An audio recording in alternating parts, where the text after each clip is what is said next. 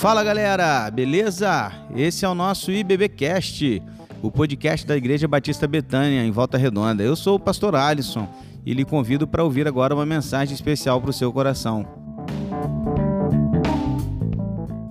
Foi me dada uma missão, foi me feito um pedido muito especial do Ministério Infantil, que eu pregasse no mês de outubro, tanto eu quanto os outros que por aqui passarem, uma palavra que fosse voltada aos pais que trouxessem alguns conselhos, ensinos e práticas para as nossas vidas como pais. E aí talvez você vai se perguntar, pastor, mas eu ainda não sou pai, eu não sou mãe, mas um dia pode ser que você seja. E você pode usar também desses ensinos, não apenas para aplicar na vida de pai e filho, mas também de relacionamento pessoal com pessoas da sua própria igreja e outros também. Até porque os ensinos, eles são para todos. Embora agora a gente vai aplicá-los um pouco mais e direcioná-los um pouco mais aos pais, mas todos os ensinos são para as nossas vidas. Se você já passou aí de ser um pai de crianças e adolescentes, seus pais já estão, seus filhos já estão casados e já estão morando né, em outras casas, mas você também tem netos, chegará a ter netos, e você poderá pegar desses ensinos também e aplicá-los também à sua vida nesse sentido. Então, convido você, querido, agora a se preocupar apenas aquilo que Deus tem a falar ao seu coração. E como Deus é maravilhoso, porque estamos caminhando na carta de Paulo aos Gálatas e chegamos no capítulo 6 em que dá para a gente aplicar muita coisa aqui na vida dos pais. E hoje eu quero dividir a pregação. Hoje nós vamos ter quatro ensinos, quatro aplicações, quatro coisas que você deve ao seu filho, quatro atitudes que você deve ao seu filho, ao seu irmão em Cristo, caso você não tenha filhos e não terá ou não tenha essa intenção, quatro atitudes que você deve a outras pessoas hoje. E semana que vem outras quatro, baseadas no capítulo 6. Hoje, versículos de 1 a 5 são os versículos que leremos. E eu quero aplicar essas, esses ensinos, esse aprendizado às nossas vidas. E nós vamos então caminhar também para o fim da série Livres que já está chegando ao término dela. Estamos no sexto capítulo da carta aos Gálatas. E acredito eu que este, semana que vem, mais um final de semana, a gente fecha esta série. Se você está chegando hoje para a igreja e você ainda não acompanhou a série, quer acompanhá-la, você pode ir ao YouTube e lá você procura Igreja Batista Betânia em Volta Redonda. Você vai encontrar a página da igreja e todos os vídeos das pregações divididos pelas séries. E você pode começar lá da primeira e vir assistindo até chegar no dia de hoje. E também no Spotify, onde você também encontra lá o canal da igreja. Pela mesma situação, você vai encontrar lá as pregações e você pode ser abençoado também pela palavra nesse sentido. Amém, queridos? Capítulo 6, versículos de 1 a 5. Abra sua Bíblia.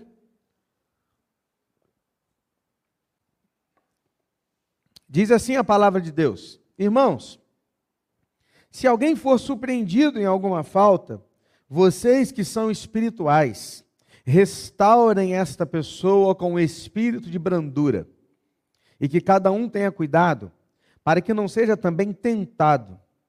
Levem as cargas uns dos outros, e assim estarão cumprindo a lei de Cristo. Porque se alguém julga ser alguma coisa, não sendo nada, engana a si mesmo. Mas que cada um examine o que está fazendo, e então terá motivo de gloriar-se unicamente em si e não em outro, porque cada um levará o seu próprio fardo. Na história de quadrinhos do Snoopy, Lucy, certa vez, chegou a Charlie Brown e perguntou: Por que estamos aqui na Terra? Com que a resposta dele foi: Para fazer os outros felizes. Ela pensou por um momento e perguntou: E por que os outros estão aqui? Uma reflexão muito simples, de uma história em quadrinhos, mas que nos faz pensar: por que estamos aqui? Qual é a razão principal e a razão secundária de estarmos aqui? Estudamos já, inclusive nos capítulos passados, que a grande questão, o grande mandamento está em servir a Deus, e em sequência disso, amar o próximo. Porque o, todos os preceitos da lei se resumem no amor. Pensando assim, lembro-me que estamos diante dos outros. E se nossa razão de estar aqui são os outros, porque quando servimos aos outros, servimos a Deus, quando amamos os outros, amamos a Deus, quando caminhamos com os outros, caminhamos com Deus, porque é assim que a palavra nos ensina. Penso eu, quem são os outros mais próximos de nós? Os da nossa própria casa. E às vezes a gente se esquece disso. E a gente trata os outros pulando de casa de uma maneira, e os de casa a gente meio que, sabe, não tem essa preocupação toda do evangelho, do amar uns aos outros, do levar os fardos uns dos outros, do suportar uns aos outros. E esses outros aí, a gente geralmente joga para os outros mesmo, não os nossos outros. Porque os outros começam em casa. E os mais próximos outros que estão de você são seus filhos, é seu esposo é sua esposa, são seus pais, é com quem você convive. Por isso, quando penso nesse texto que Paulo nos trouxe aqui no capítulo 6, e eu não posso desconsiderar o capítulo 5, eu não posso olhar para o capítulo 6 sem me contextualizar dentro daquilo que Paulo já disse no capítulo 5, que estudamos na semana passada.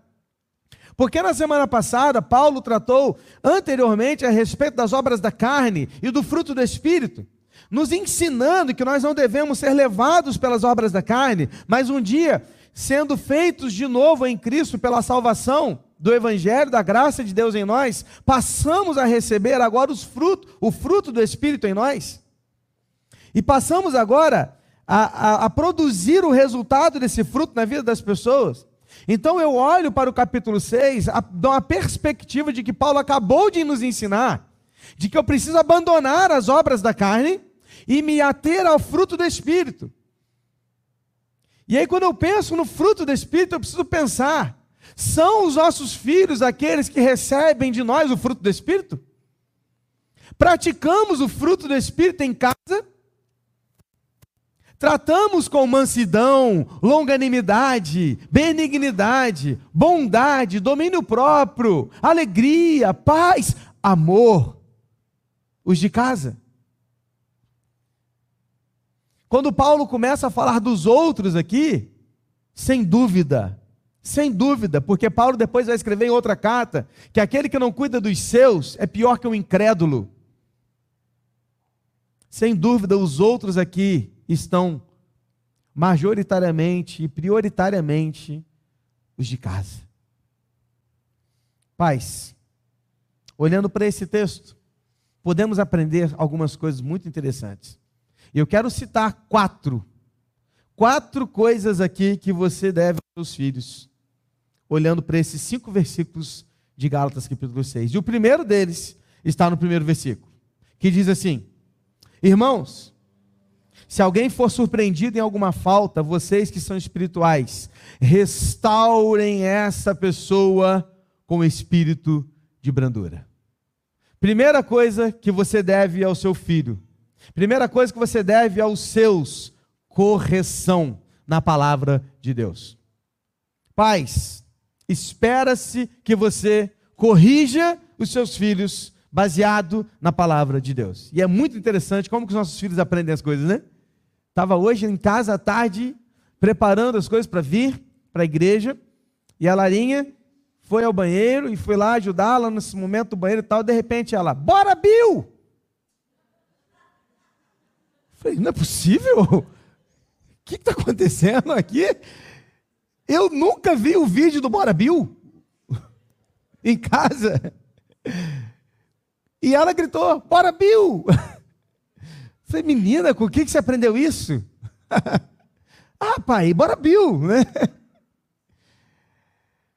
Por que, que é, queridos, assim? Porque as crianças elas absorvem muito rápido tudo que está ao seu redor.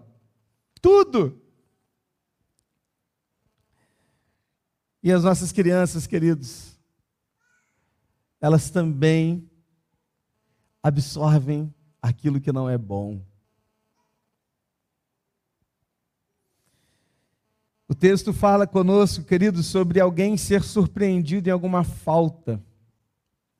O que Paulo está nos ensinando aqui não é alguém que vive deliberadamente no pecado. Paulo não está dizendo aqui, olha, aquele irmão que vive obstinadamente uma vida no pecado, não é esse.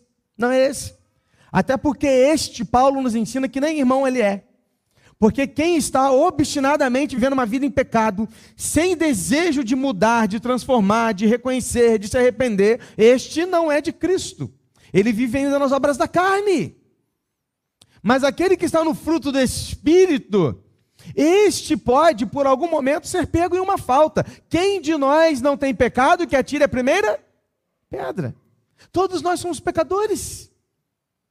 E o que Paulo está nos dizendo aqui não é a respeito de alguém que está vivendo uma vida afundada no pecado, mas é alguém que está na igreja lutando, batalhando, querendo ser alguém melhor, buscando ser alguém de caráter mais, é, é, é, é, mais puro possível, alguém que está buscando ser íntegro, alguém que está buscando viver o fruto do Espírito, e de repente esse alguém é pego numa falta. De repente esse alguém é pego em pecado. Ele cai, ele tropeça. E ao tropeçar e cair, Paulo nos ensina: você que é mais espiritual, você precisa restaurar esta pessoa. O que fazer com aquele que erra? Como tal caso deve ser tratado? A resposta é: os mais maduros na fé devem ajudar a restaurar aqueles que caem nas suas faltas e nas suas falhas. O termo restaurar traz uma ideia de conduzir alguém à posição anterior. É a ideia de reparar uma rede rasgada de pesca. A ideia é de restaurar um osso fraturado. Ou seja, um osso quebrado e você precisa restaurar aquele osso quebrado, você precisa de um tratamento. É disso que Paulo está nos ensinando.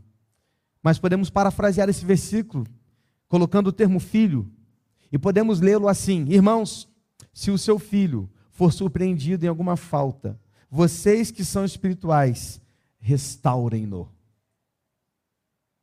Duas coisas me chamam a atenção. Primeiro, para que possamos ter capacidade de restaurar alguém pela palavra de Deus, necessitamos ser mais espirituais. O que é ser mais espiritual, pastor? É ter mais tempo com Deus é conhecer da Sua palavra, é estar ligado a Ele em oração, é ser alguém que está buscando ser alguém mais parecido com Cristo. E eu me pergunto, querido irmão, querida irmã, o seu filho vê em você alguém mais espiritual? O seu filho vê em você alguém mais espiritual, alguém que tem relacionamento com Deus? O seu filho vê em você alguém que ele pode copiar Sabe por quê? Porque eu tenho a plena certeza que geralmente isso pode fugir à regra, mas por via de regra, os nossos filhos, eles sobem até o nosso nível espiritual ou eles descem até o nosso nível espiritual. Porque como pais, nós somos exemplos para eles. Via de regra, acontece de, acontecer, de, de ter algo diferente disso? Sim, às vezes sim. Pode acontecer do filho levar o pai para a igreja. Mas geralmente, em via de regra, o filho acompanha o pai na sua vida espiritual, ou para cima ou para baixo. E eu pergunto, meu irmão, qual a possibilidade de nossos filhos serem pegos em alguma falta? Não é 100%, é 200, é 300, porque os nossos filhos estão aprendendo. E se nós erramos, quanto mais os nossos filhos. Eles podem sim ser pegos em uma falta. Primeira coisa que você deve ao seu filho: correção na palavra de Deus. Não seja frouxo com o seu filho. Se ele precisa de correção, corrija-o. Não seja fraco, porque talvez você não tenha toda uma condição espiritual que você imagina ter, mas não importa, baseie-se na palavra. Olhe para o seu filho e corrija. Corrija. Por quê? Porque isso depende da vida dele, meu irmão. Porque se você não corrigi-lo hoje, amanhã pode ser tarde demais. Coloque-o no rumo hoje, enquanto ele ainda está sobre as suas, sobre a sua orientação, sobre a sua autoridade. Enquanto você ainda tem isso para fazer, faça. Faça. Como, pastor, que a gente faz isso? Bom, vamos pensar na fratura do osso. Já que a palavra não traz uma ideia de fraturar o osso, como que se conserta um, um osso fraturado? A gente pode pensar em três tipos de fraturas. Tem a fratura leve, se ela for leve, talvez uma faixa e uma tala resolva, né? E aí você vai ao médico, rapidamente ele vai colocar lá uma talazinha, tudo, uma faixazinha e pronto, daqui a pouco melhora.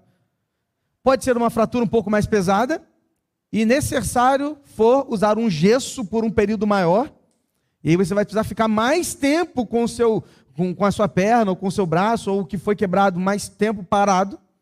Ou pode ser uma fratura nível hard aquela de ser uma fratura exposta.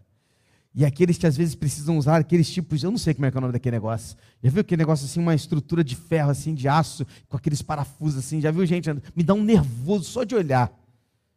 Eu tenho nervoso de unha encravada, irmãos. Se a Kelly fala assim, olha minha unha, não olho, não quero nem ver. Nossa, me dá um nervoso, mano.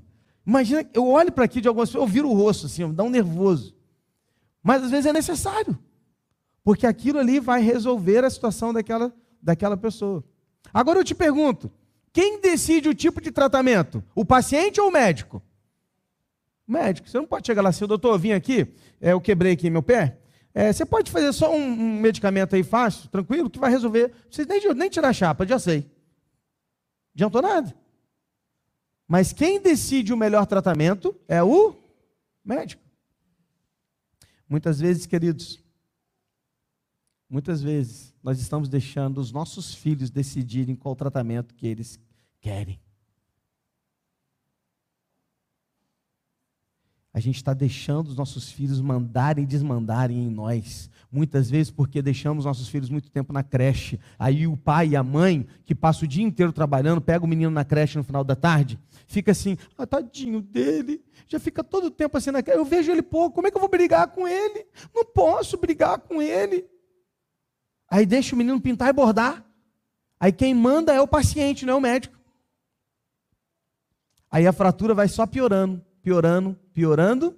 Por quê? Porque não foi tratado. Porque não foi resolvido. Queridos, muitas vezes o tratamento é simples, às vezes será rígido, às vezes dolorido, restritivo. Kelly já restringiu os nossos filhos amanhã por causa de uma, de uma coisa que eles fizeram hoje. Amanhã eles não estão sem qualquer tipo de vídeo, stream ou qualquer coisa. Amanhã eles não assistem nada por nenhum, nenhum minuto do dia. E ai deles se pedir. Restritivo, restringiu algo por uma coisa que eles fizeram para que eles aprendam uma lição. Tem uma situação aqui que eles precisam ser disciplinados. Existem níveis de disciplina que nós precisamos aplicar nas nossas famílias.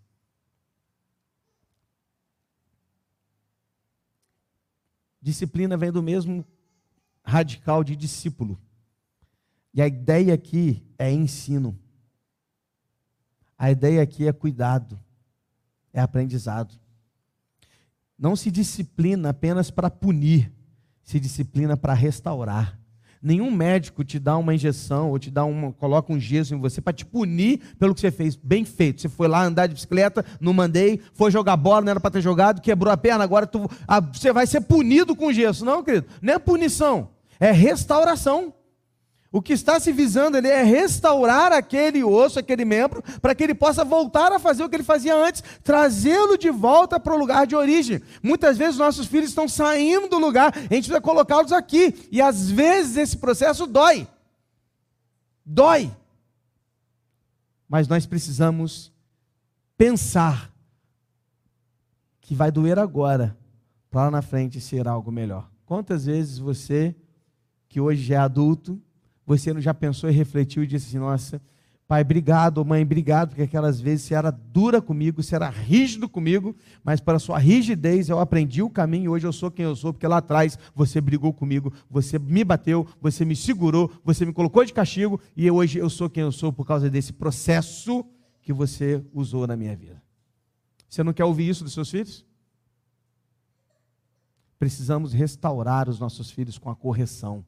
Seja um pai e uma mãe radar, e não um pai e uma mãe plaquinha. Já ouviu essa? Não? Então vou te ensinar. Quando você está lá com o seu poçante 2.0, sem GNV, para não perder a potência, acelerando na gasolina, e aí você está lá. Aí passa uma placa assim, 60 km por hora, você passa 90. Vum. Aí tá a placa na duta, 110, você passa 140. Vum, né? E aí mais para frente tá a placa lá, 120, você paga 180. Vum, né? A placa não adianta nada. Mas quando ela assim, radar 50, você passa 30. Né? Radar 110, você passa 80. Radar 30, você passa 10. O cara está andando do seu lado, está passando, e você está segurando, cara. Por que, que por radar você para e para a placa você não para? Porque o radar pune e a placa não. Então seja um pai radar e não uma plaquinha. Porque se você não punir em alguns momentos, seu filho vai continuar passando a 110, enquanto ele devia estar passando a 60. Mas na hora que você começa a corrigi-lo e colocando no lugar dele, ó, aqui agora, lembra daquele dia que você fez aquilo? Lembra do grito que você deu com sua avó? Lembra daquele dia que você passou do limite? Lembra daquele dia que você. Aqui, você está sofrendo isso aqui agora por causa daquilo que você fez. Mostre para ele o porquê, a razão e o motivo. E ele saberá que decisões erradas trazem consequências ruins. Porque é para isso que ele tem que aprender. A disciplina, a correção também tem a ver com salvação, sabia? Uma vez o Gustavo estava lá e tudo, aí acaba usando o exemplo dos filhos, né? Não pode, mas a gente acaba usando. Gustavo estava lá brincando de bola dentro de casa. Aí eu falei, cara, para com essa bola. Para com essa bola. E, e para com essa bola. E, numa hora ele passou do limite e já chutou a parede. Na parede. Aí que é desespero, né? Aí deixei ele chorar bastante que dá vontade de dar uma outra, né?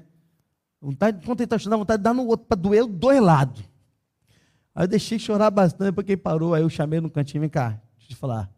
Quantas vezes eu te falei para você não fazer? É, e por que, que você fez? É, você viu o resultado que deu? É. Isso aí, sabe o que é também? É o pecado.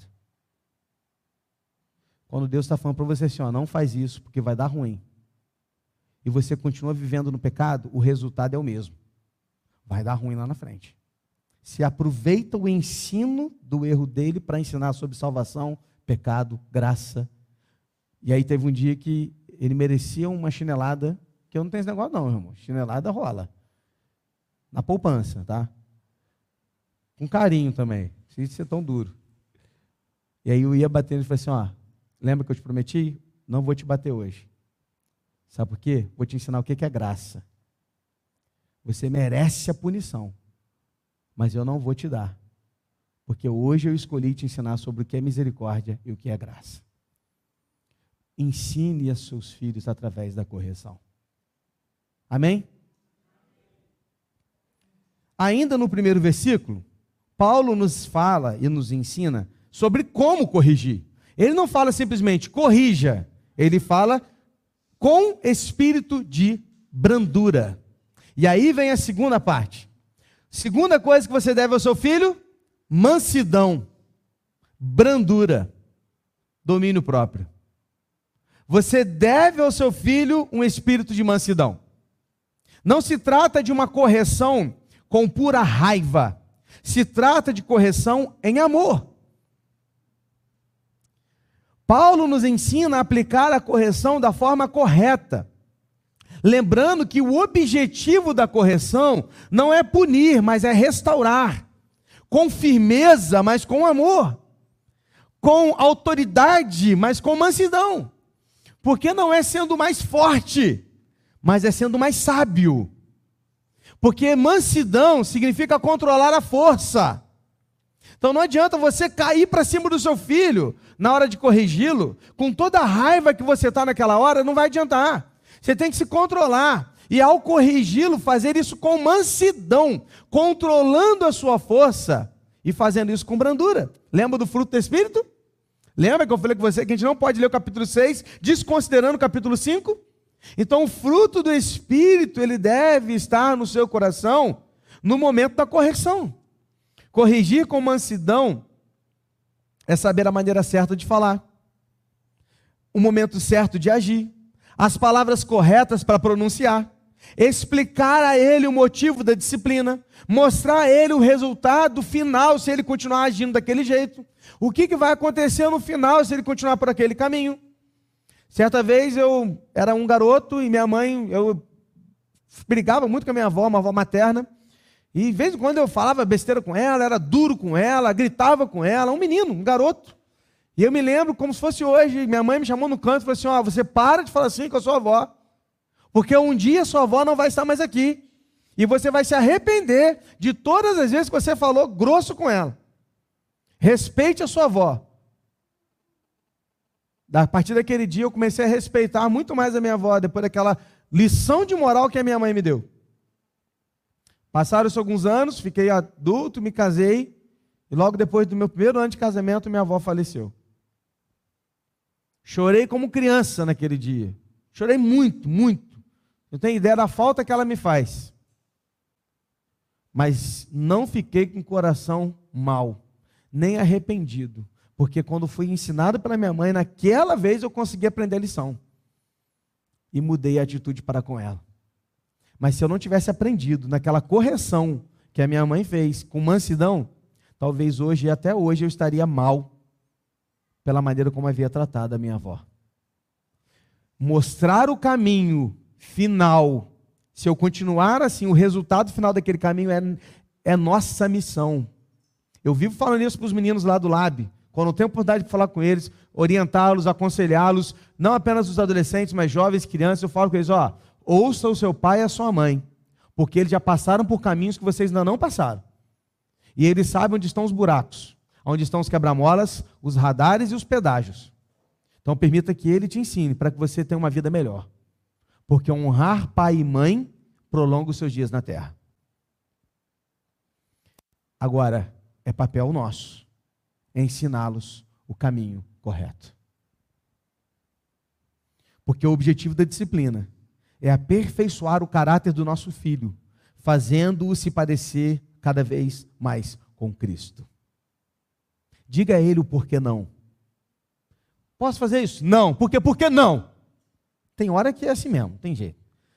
Mas na grande maioria dá para a gente explicar. Não por causa disso, disso e disso. Não porque esse caminho vai levar a isso, isso, isso. Não porque aquela pessoa que você está caminhando lá junto está te levando para o lugar errado, você está aprendendo coisas ruins e você está mudando a sua maneira de ser por causa daquela pessoa. Então, se você não consegue influenciar aquela pessoa, você vai se deixar de ser influenciado por ela, eu vou te tirar daquele caminho, vou te colocar aqui. Porque aquela pessoa está te influenciando para o mal. Não é você que está influenciando ela para o bem. Então, vou ter que tirar você de lá. Porque se fosse o contrário, era bom para ela. Você está influenciando ela para o bem. Mas como não é, eu tenho que te tirar e te colocar aqui. E não adianta nem berrar, não vai ser, vai ser assim do meu jeito. Pronto. Por quê? Porque a gente está ensinando o caminho correto para os nossos filhos. Converse, ore, instrua, porque a disciplina começa com a instrução. Vivemos hoje num tempo em que pais se estressam facilmente com muitas coisas. E geralmente descontamos nos filhos o estresse do serviço, do trabalho, do dia a dia, das contas, das finanças e de tudo mais nossos filhos não têm culpa se o seu chefe brigou com você, ou se você, como chefe, não soube fazer uma coisa e você perdeu dinheiro, ou você fez aquilo, não interessa. Seus filhos não precisam receber uma carga negativa da sua parte, porque lá as coisas não estão bem. Seus filhos precisam de mansidão da sua parte. Amém? Terceiro, versículo 2. Paulo vai dizer assim: levem as cargas uns dos outros, e assim estarão cumprindo a lei de Cristo.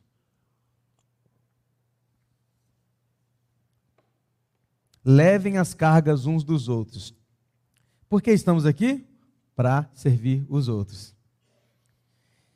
E os outros começam dentro de casa. A ideia do versículo aqui, queridos, é ombro a ombro, suportando o peso da carga do outro. Imagine alguém carregando um peso muito, muito pesado e ele não está aguentando. E você chega ao lado dele e fala: divide a carga, vai para lá que eu vou te ajudar aqui. E juntos a gente vai carregar essa carga. É a ideia do jugo, por exemplo. Lembra do jugo? Jugo é uma placa de madeira, né, uma peça de madeira grande, onde é colocado dois bois e eles são amarrados, esses bois, e aqui vem um arado que vem arando a terra. Isso é jugo. Colocar-se sob jugo desigual é você colocar um boi grande e um boi magro. E você leva o boi forte na frente e o magro é enforcado pelo jugo. Por isso a Bíblia nos ensina a não se envolver em jugo desigual. Que quando você se envolve em jugo desigual, você vai ser enforcado pelo outro. Então aqui é carregar a farda um do outro. É ajudá-lo para que juntos vocês possam ir mais longe. Queridos, nossos filhos precisam da nossa ajuda. É a terceira coisa. Os nossos filhos precisam do nosso apoio, da nossa ajuda para carregar os seus fardos. Um pai, certa vez, foi convocado para uma reunião de pais. E ele ficou pensando: puxa vida, tenho tanta coisa para fazer. Essa professora está achando o quê? O que ela está achando da vida? Que eu não faço nada?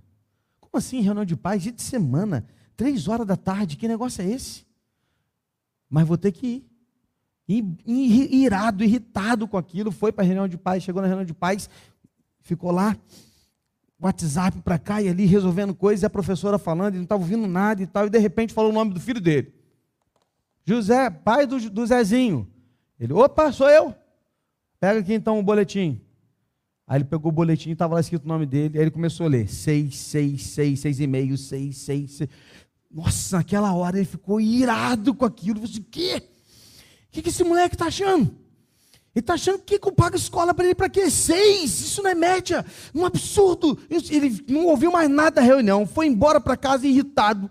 Chegou em casa, abriu a porta todo nervoso, partiu para cima do moleque e gritou com ele. E tal, tal, e tal, e tal, e tal. E brigou, e brigou, e brigou, gritou, com aqueles olhos vermelhos, e gritando, gritando, gritando, gritando. Falou assim: vai para o seu quarto agora. E o moleque subiu. Mais pai, mais pai nada. Sobe. Mais pai, mais pai nada e sobe. E o moleque subiu.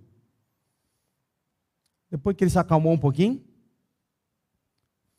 o sangue esfriou, o coração parou de bater muito forte. A esposa dele chegou perto e disse: Querido, pensa direitinho no que você vai fazer.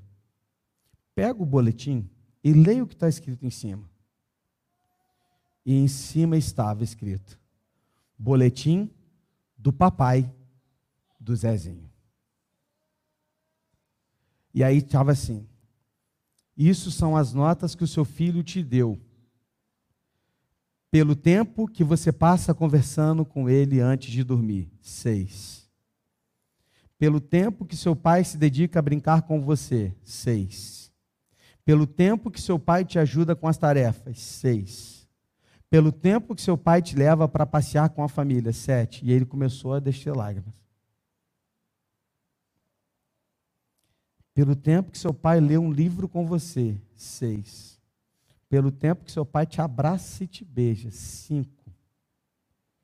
Pelo tempo que seu pai assiste TV com você. Seis.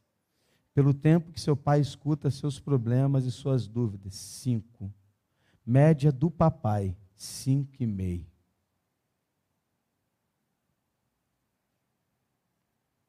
Aquele pai, chorando copiosamente, subiu ao quarto do seu filho, que estava lá também chorando. Foi até ele, o abraçou, chorou com ele, pediu perdão por tudo que ele havia dito e pelo pai que ele era. E o filho olhou para ele e falou: Papai, eu te amo.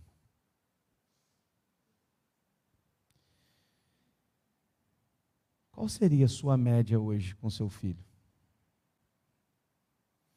Qual seria a nota, papai e mamãe, que o seu filho te daria pelo tempo que você passa conversando com ele antes de dormir? Pelo tempo que você se dedica a brincar com ele? Pelo tempo que você o ajuda com as tarefas da escola? Pelo tempo que você leva para passear com a família? Pelo tempo que você lê um livro com o seu filho, pelo tempo que seu pai, que você beija e abraça o seu filho. Pelo tempo que você para só para assistir televisão com ele.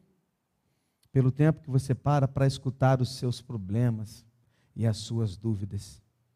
Vou acrescentar um aqui, porque essa ilustração não era cristã, mas vou acrescentar a última.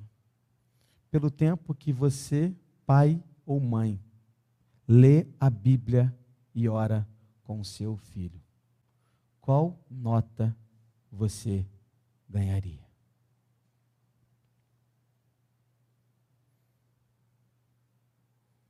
Qual é a sua nota? Queridos, nossos filhos precisam da nossa ajuda. Nossos filhos precisam que a gente divida com eles seus fardos. Mas, pastor, que fardo que essas crianças têm, pastor? Que fardo que esses adolescentes têm, pastor? Querido, vamos olhar da seguinte forma. Imagine-se um homem com 1,80m de altura, que malha regularmente, no vigor dos seus 30 anos de vida, carrega facilmente uma caixa de 30 quilos, sim ou não? Tranquilo. Porém, uma criança de um metro de altura, com 6 anos de idade, terá dificuldades para carregar um pacote de 3 quilos. O fardo de 3 quilos para você pode não ser nada, mas para uma criança é. Talvez você esteja olhando o fardo do seu filho a partir da sua perspectiva. Olhe a partir da perspectiva dele. Eu sei que, como adultos, talvez os nossos fardos sejam realmente mais pesados, e são.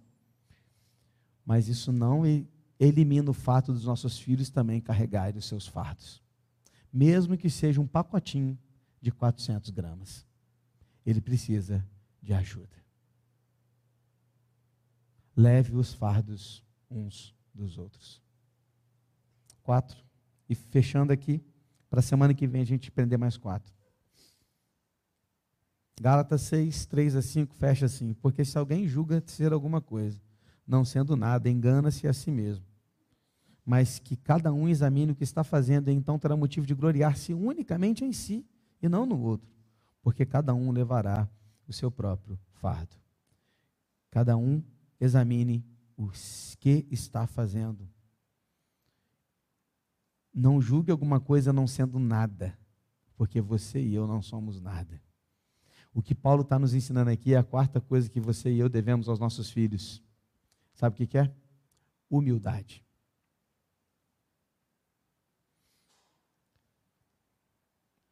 O que nos faz ternos e generosos, mansos e humildes, compreensivos e serviçais para com os outros, é a consciência da nossa própria pequenez. Perceba que os, as pessoas que mais servem os outros são aqueles que são mais humildes. Humilde não no sentido de ser hum, bobinho, na dele, quieto, não. Humilde no sentido de reconhecer a sua pequenez. De saber que ele mesmo não é nada e só consegue alguma coisa pela graça de Cristo na sua vida. Quanto mais humildes somos, mais servos somos dos outros. Professor de meu professor no mestrado, pastor Helder Cardim, falando sobre uma matéria muito interessante a respeito de hermenêutica, ou seja, interpretação bíblica. Ele disse assim certa vez: Não me é comum conhecer teólogos, aliás, não me é comum não, não me faz bem e eu não consigo entender, conhecer teólogos arrogantes.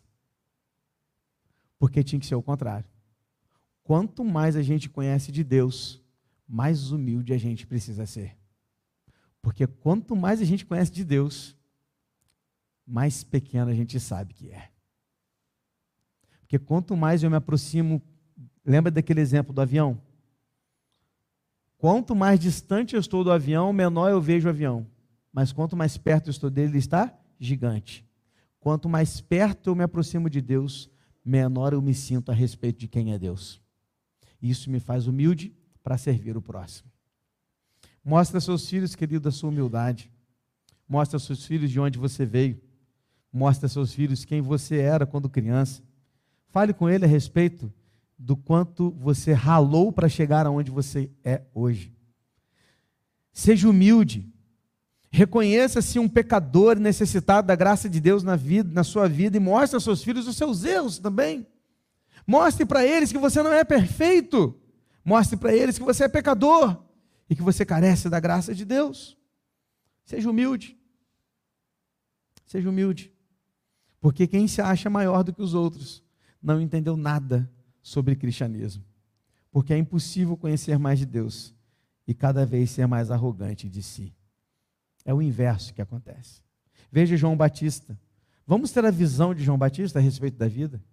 Porque ele diz: convém que ele cresça e eu diminua. João 1,27 ainda vai dizer que ele vem depois de mim e eu não sou digno de desamarrar as correias das suas sandálias. Sejamos humildes em casa, com os nossos filhos. Seja você mesmo. Você não precisa mostrar para o seu filho uma imagem perfeita.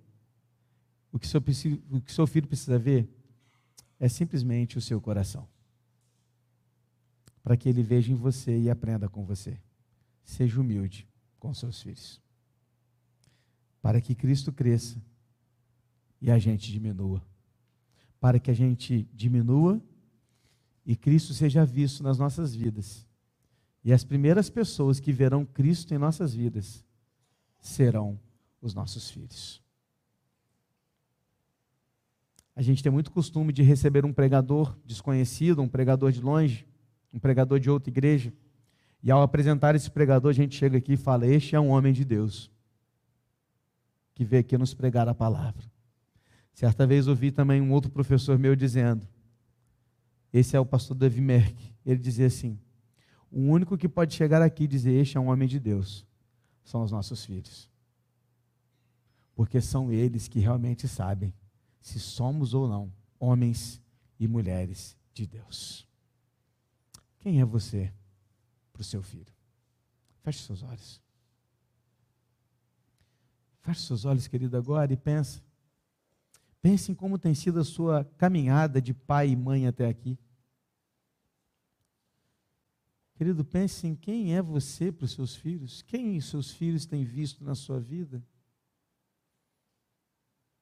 Pastor, não sou pai, pastor. Então, querido, pense a respeito do outro. Você tem vivido isso na prática do outro? De um companheiro, uma companheira? Alguém com quem você pode compartilhar a vida? Seu irmão em Cristo. Seja mais humilde para com eles leve os fardos uns dos outros, seja manso e tenha a disciplina também na sua mente, sendo mais espiritual para trazer a restauração na vida do próximo. Se você tem filhos, pense nessas lições com relação aos seus filhos. Se você não os tem, pense com relação ao próximo. Porque os outros você precisa pensar nos que são mais próximos a você. Quem são os outros mais próximos de você?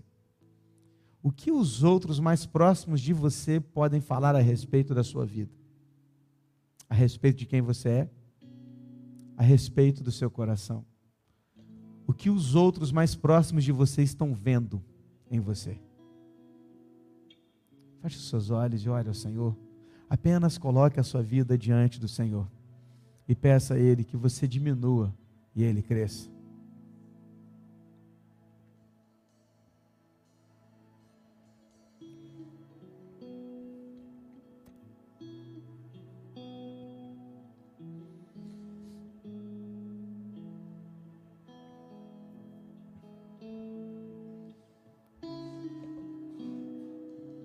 Ora o Senhor, querido, ora o Senhor, coloque o seu coração diante do Pai, querido. Coloque a sua vida diante dele, querido. Eu sei que a missão de ser pai não é fácil. Eu sou pai de dois meninos, menino e menina, eu sei. Você não tem noção do quanto eu erro. Você não tem noção de quanto, como pai, eu me sinto pregando aqui e entendendo que eu preciso melhorar muito, muito, muito. De pensar nesse boletim e talvez pensar que as minhas notas não seriam muito diferentes dessas. Eu sei, querido, que ser pai não é simples. Mas o que eu posso te dizer, querido, é que a maior missão da sua vida é ser pai e é ser mãe. Porque de nada vai adiantar conquistar o mundo todo e ter perdido o seu próprio filho. Deus não nos deu filhos para o inferno. Deus nos deu filhos para o céu, querido. E nós precisamos fazer a nossa parte para encaminhar os nossos filhos no caminho da graça, para que eles creiam em Cristo Jesus como Senhor e Salvador das suas vidas. Faça a sua parte, meu irmão. Faça a sua parte. Pai, nós estamos aqui diante de Ti, Senhor, com os nossos corações quebrados, Pai, refletindo a respeito desta palavra que o Senhor trouxe a nós. Como isso já tem, Deus, marcado o meu coração desde o dia que o Senhor me deu essa palavra. Tentado de alguma maneira ser diferente, fazer diferente na vida dos meus filhos. Como é difícil, pai, ser pai. Como é difícil ser mãe. Num tempo atual em que as coisas estão nos dominando de uma forma tão tamanha que a gente não tem tempo para nada mais. A gente está dominado por essas tantas coisas que fazemos no dia a dia. Não sobra tempo para os nossos filhos. Porque a gente tem que fazer tanta coisa. A gente tem que alcançar tanto lugar. A gente tem que conquistar tantas coisas. E a gente está o tempo inteiro pensando em quanto nós vamos deixar para os nossos filhos, em quanto de herança eles terão, em quantos bens nós podemos fazer para eles, e nos esquecemos que a maior herança são eles. Porque de que adianta passar 20 horas por dia longe de casa? Ou às vezes, estando em casa, mas longe deles porque nossas vidas estão tão focadas em outras coisas que nos perdemos da nossa principal missão.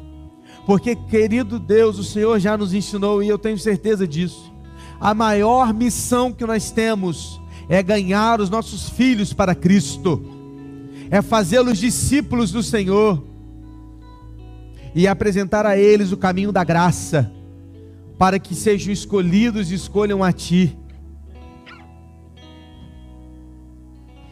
Se temos falhado até aqui, Senhor, por favor, nos perdoe e nos ajude a fazer melhor. Porque os primeiros outros que devemos ajudar a carregar os fardos são os da nossa própria casa. E eles que devem ver em nós se somos ou não espirituais, mansos, para ajudá-los no que precisam. Por favor, eu te peço por isso. Em nome de Jesus. Amém.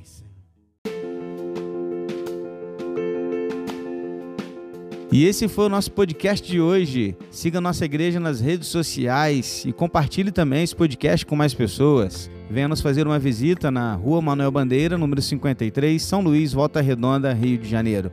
Um abraço e até mais.